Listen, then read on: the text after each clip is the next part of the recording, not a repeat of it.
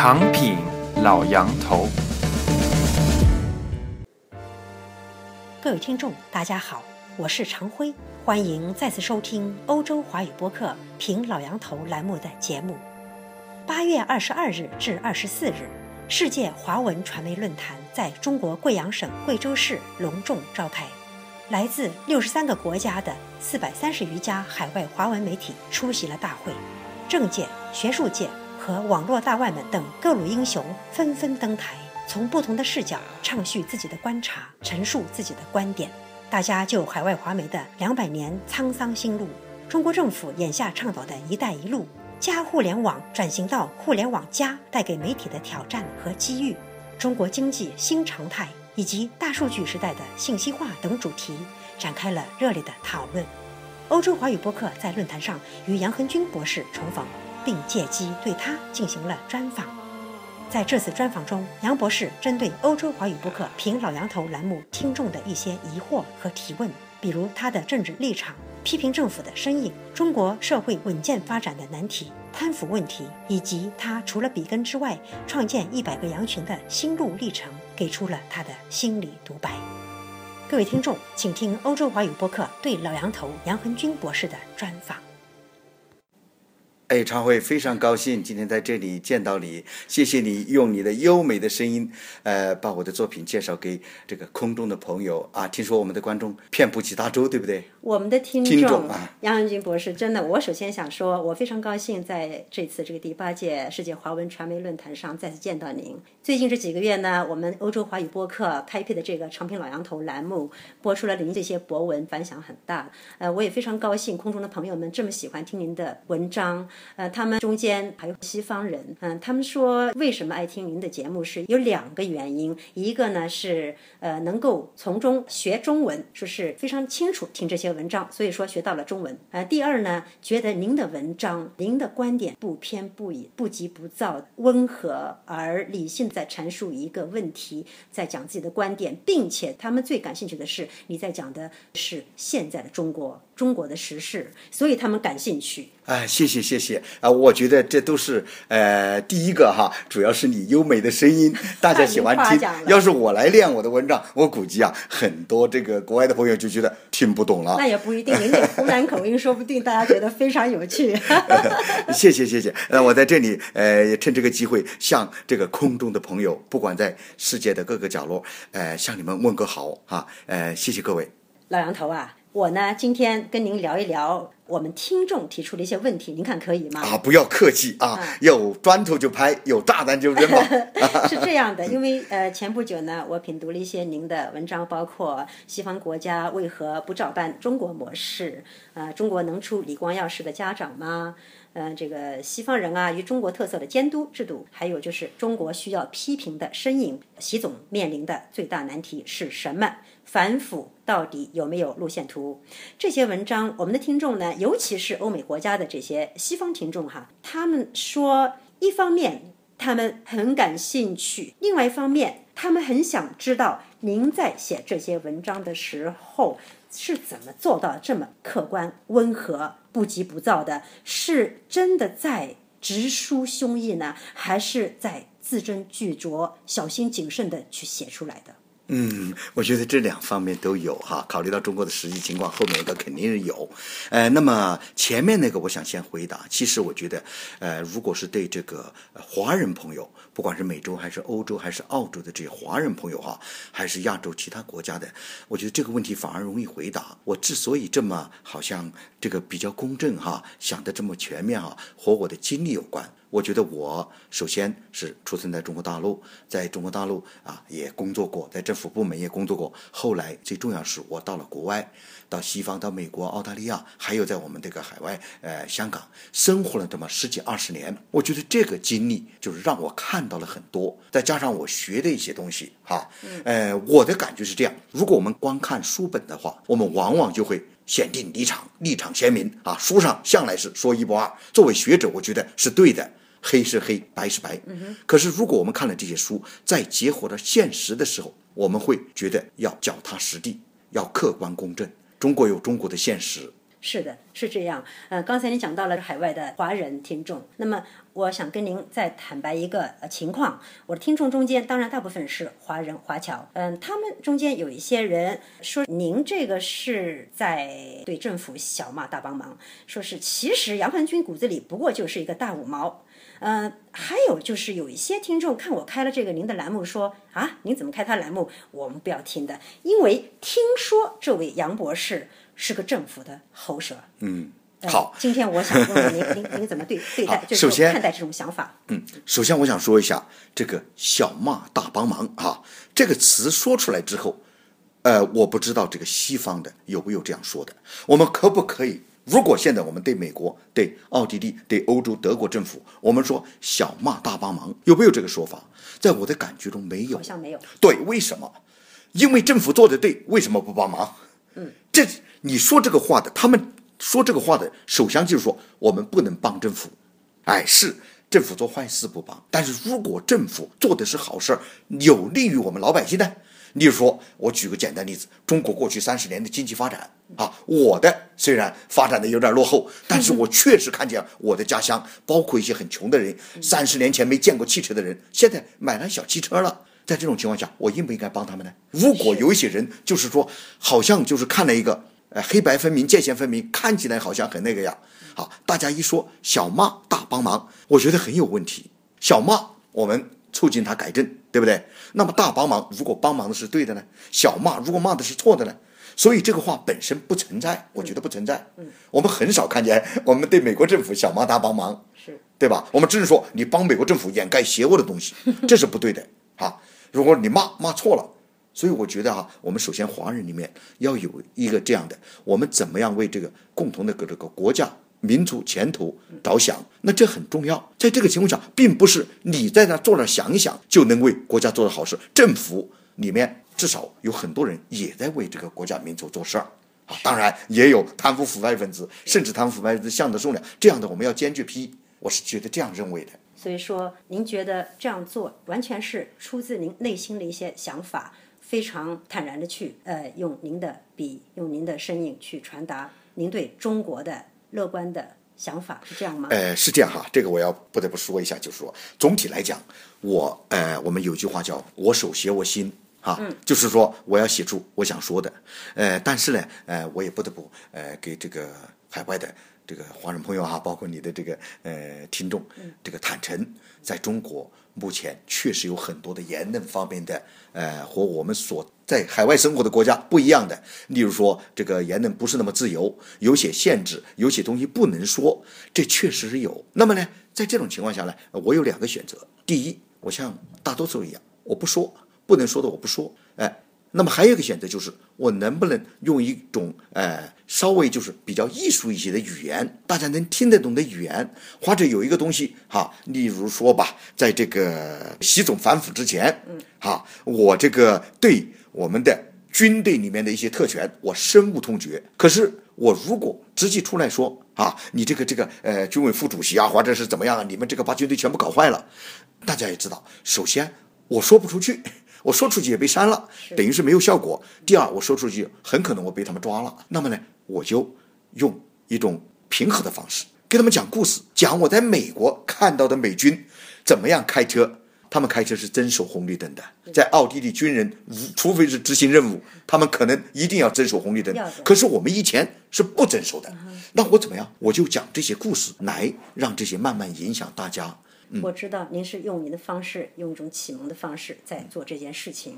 呃，刚才您谈到了反腐，那么那篇您写过的博文《反腐到底有没有路线图》？当时呃，我觉得好像就像您自己也在文章中所说，体制外、体制内的人，他们对你这篇文章都是有一些微词，而我的听众也似乎在说，他到底想说什么呢？啊，您当时说，哎呀，这个反腐常态化哈，您说您自己也是一直按照这个反腐路线图在期待，呃，几乎成了众矢之的，因为您有这样的期待。体制外的人呢说，呃，您是在投靠体制，体制内呢，有一些贪官又说，呃，可能发现了您在冲击他们赖以贪腐的那个体制，你有没有有没有一种夹心饼干的感觉？呃，对，这个特别有夹心饼干，因为事实上我现在呃，由于支持这个习总反腐，因为我认为中国的情况，我们可以说很多，例如说怎么改革啊，怎么改革开放，但是。这么多年来，经济的发展造成了一个强大的利益集团，而且这个利益集团又是以贪腐为主的。在这种情况下，任何改革都是假的。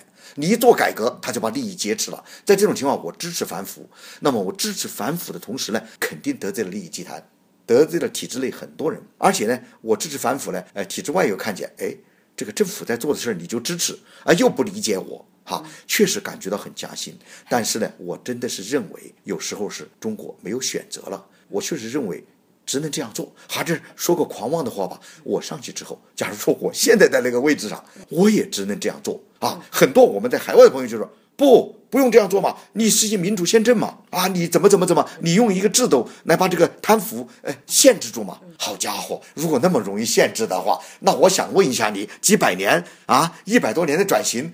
越搞越有问题了，难道都没有出你这种人吗？你那么站得那么远，看一本书就意味呃搞两个制度就成功了？我我确实，请大家就是要注意到这个，我们一边仰望星空，一边要脚踏实地。这个脚踏实地，有很多人可能没有意识到它的艰难，它一步一步转型的这种困惑和痛苦和漫长的过程，嗯，不是那么容易理解的。我相信，特别是您在文章中还说要培养这个中国老百姓心中那种反腐路线图，呃，我在想，您觉得如何更好的去培养中国老百姓的心中的反腐路线图呢？好，这个就说明我的文章里面有这样的，我文章里面经常会解读一些。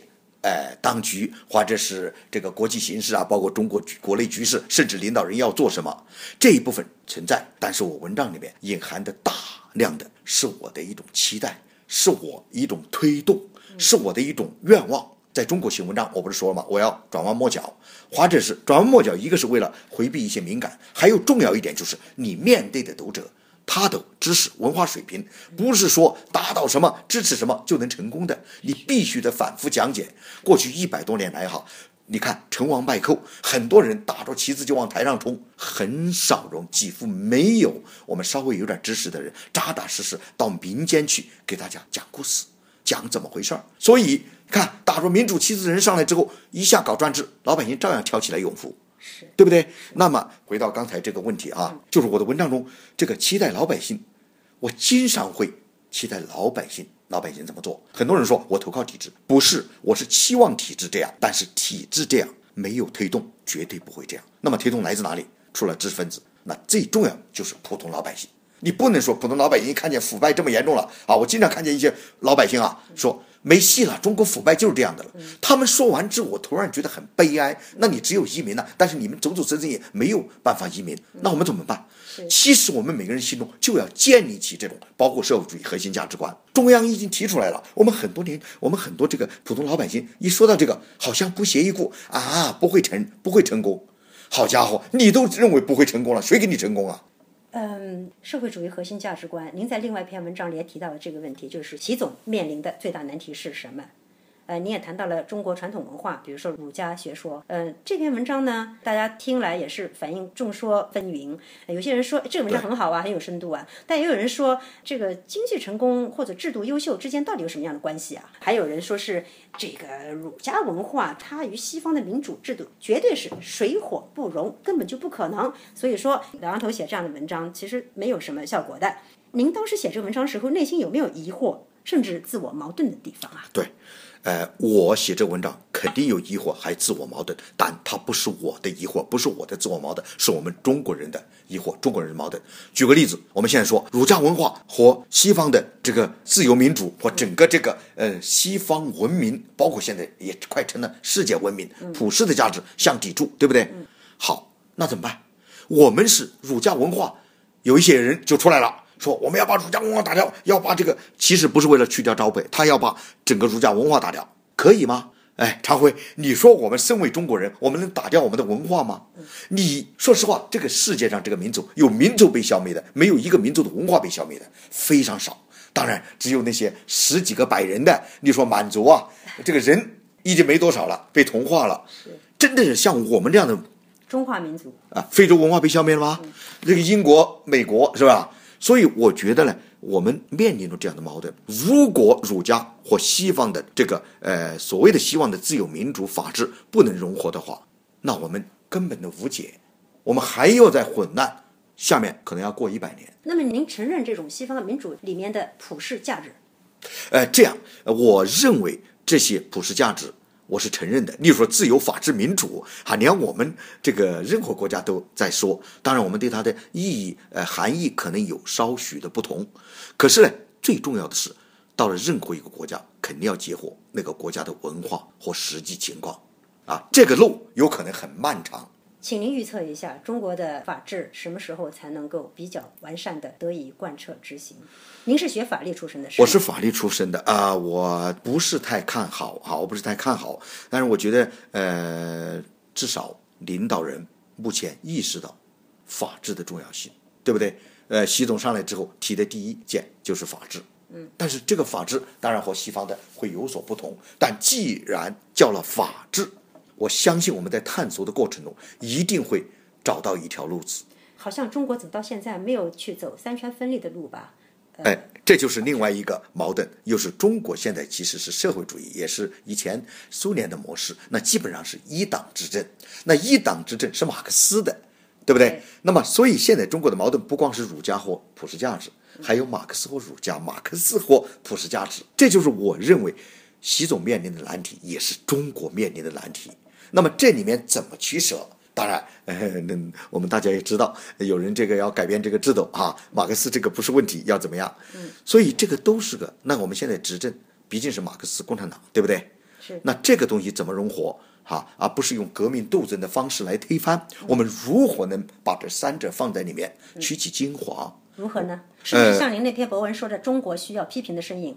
对，那肯定需要批评的声音。但是呢，我们呃，这个对执政者来说，哈，可能我当我说需要批评的声音的时候，他们会说批评得有个界限，你不能以推翻我为主。这个界限就是我的听众朋友会问的。你说中国政府加强了对党外知识分子、海外留学生以及新媒体代表人物的统战工作，这到底意味着什么？呃，从我来讲哈，我觉得呃，最早的。我看到这个报道，习总讲的话，我觉得很乐观。我觉得，哎，这是不是要呃，这个切合这个新兴的智库啊，还有新兴的媒体啊，然后多听这个，包括海外、包括大 V、包括知识分子、新媒体的意见呢？嗯，我觉得如果是这样的话，那这真是我们国家之福啊！可以说也是这个执政者之福，因为一致对立是不行的。但是，呃，我也不得不说，呃，目前来看呢，执行起来还是有一定的问题的。但是呢，我也发现这段时间下来，我觉得好像效果不明显。我们一些政府的这个机构还是在找这个喜欢歌功颂德，这个可能是习惯思维。那么还有一个就是，可能这个思想要从内一步跨出去，和这个批评自己的。有不同意见的人打交道，我们政府真的是没学会，也从来没这个经验过。我觉得习总提出来一个很高的要求，我不知道我们的干部能不能做得到。所以，我虽然有时候看好习总的一些主张哈，但是我觉得在中国目前这种情况下哈，能不能执行，执行到什么程度，也确实是个问题。那么在这种情况下，我真的是希望我们个人每一个人都会眼睛盯着当局，我们不是对谁抱着希望，而是。他做的对的地方，我们真的是作为一个个体，有权利也有责任和义务站出来支持；不对的地方，我们以各种方式也要提出我们的看法。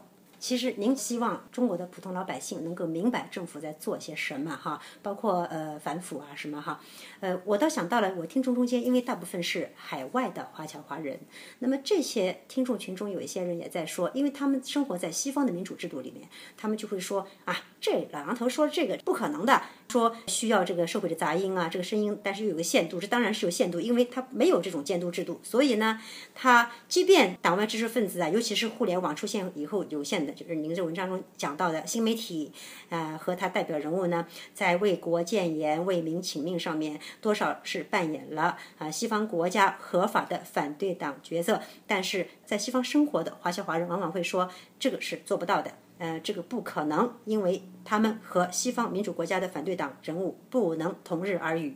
我当然知道，在中国很多东西是不可能的任务，但是有些东西我们生活在中国。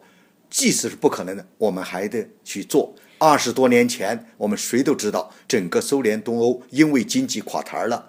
可是，作为同一个体制的中国，这二三十年经济却取得了，当然连西方也不得不认同的腾飞。这个东西从那时候讲，谁都认为不可能，甚至到现在，他们讲还是不可能，还像个奇迹，是吗？对，但是我并不是说没有问题哈，那问题很多，而且甚至我可以说。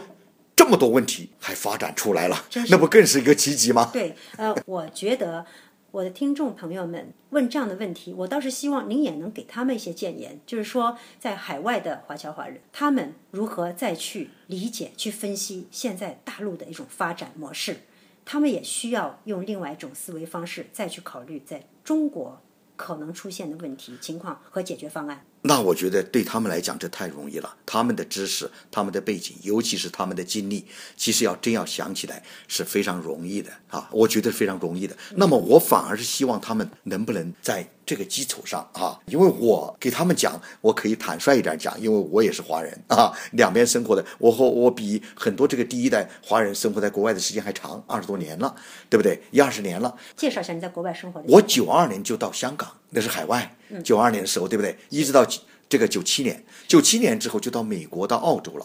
那九二年到现在，那这样如果算下来是很多年了。是的。当然，我这个时间很多时候也回到中国大陆。呃，因为我能理解，如果我一直在外面生活的话，我对里面理解。是不可能那么深的。说实话，咱们生活在海外的，哈，包括生活在这个自由、法治、民主、这个有三权分立的地方的，我们关心当地就够了。我们哪有心思还关心别的？那个完全不理解的，我可以理解。华人华侨其实不关心中国的真正的那个发展，说两句牢骚可以，哈，做一点事儿可以。但是你真让他就是说绞尽脑汁，把它当成一种事业，不是工作，工作是有钱赚的，当成一种事业、一种奉献来，有几个华人华侨真能做？这样的事儿呢？说真话，我不看好，但是我希望中国的其实很大的希望哈，很重要的就寄托在我们华人华侨身上。今天说华人华侨有六千五百万，对，相当于这个这个 G 七的任何两大超级大国这个加起来，听说是啊，就在这种情况下，华人华侨的经验经历和他们对这种认识，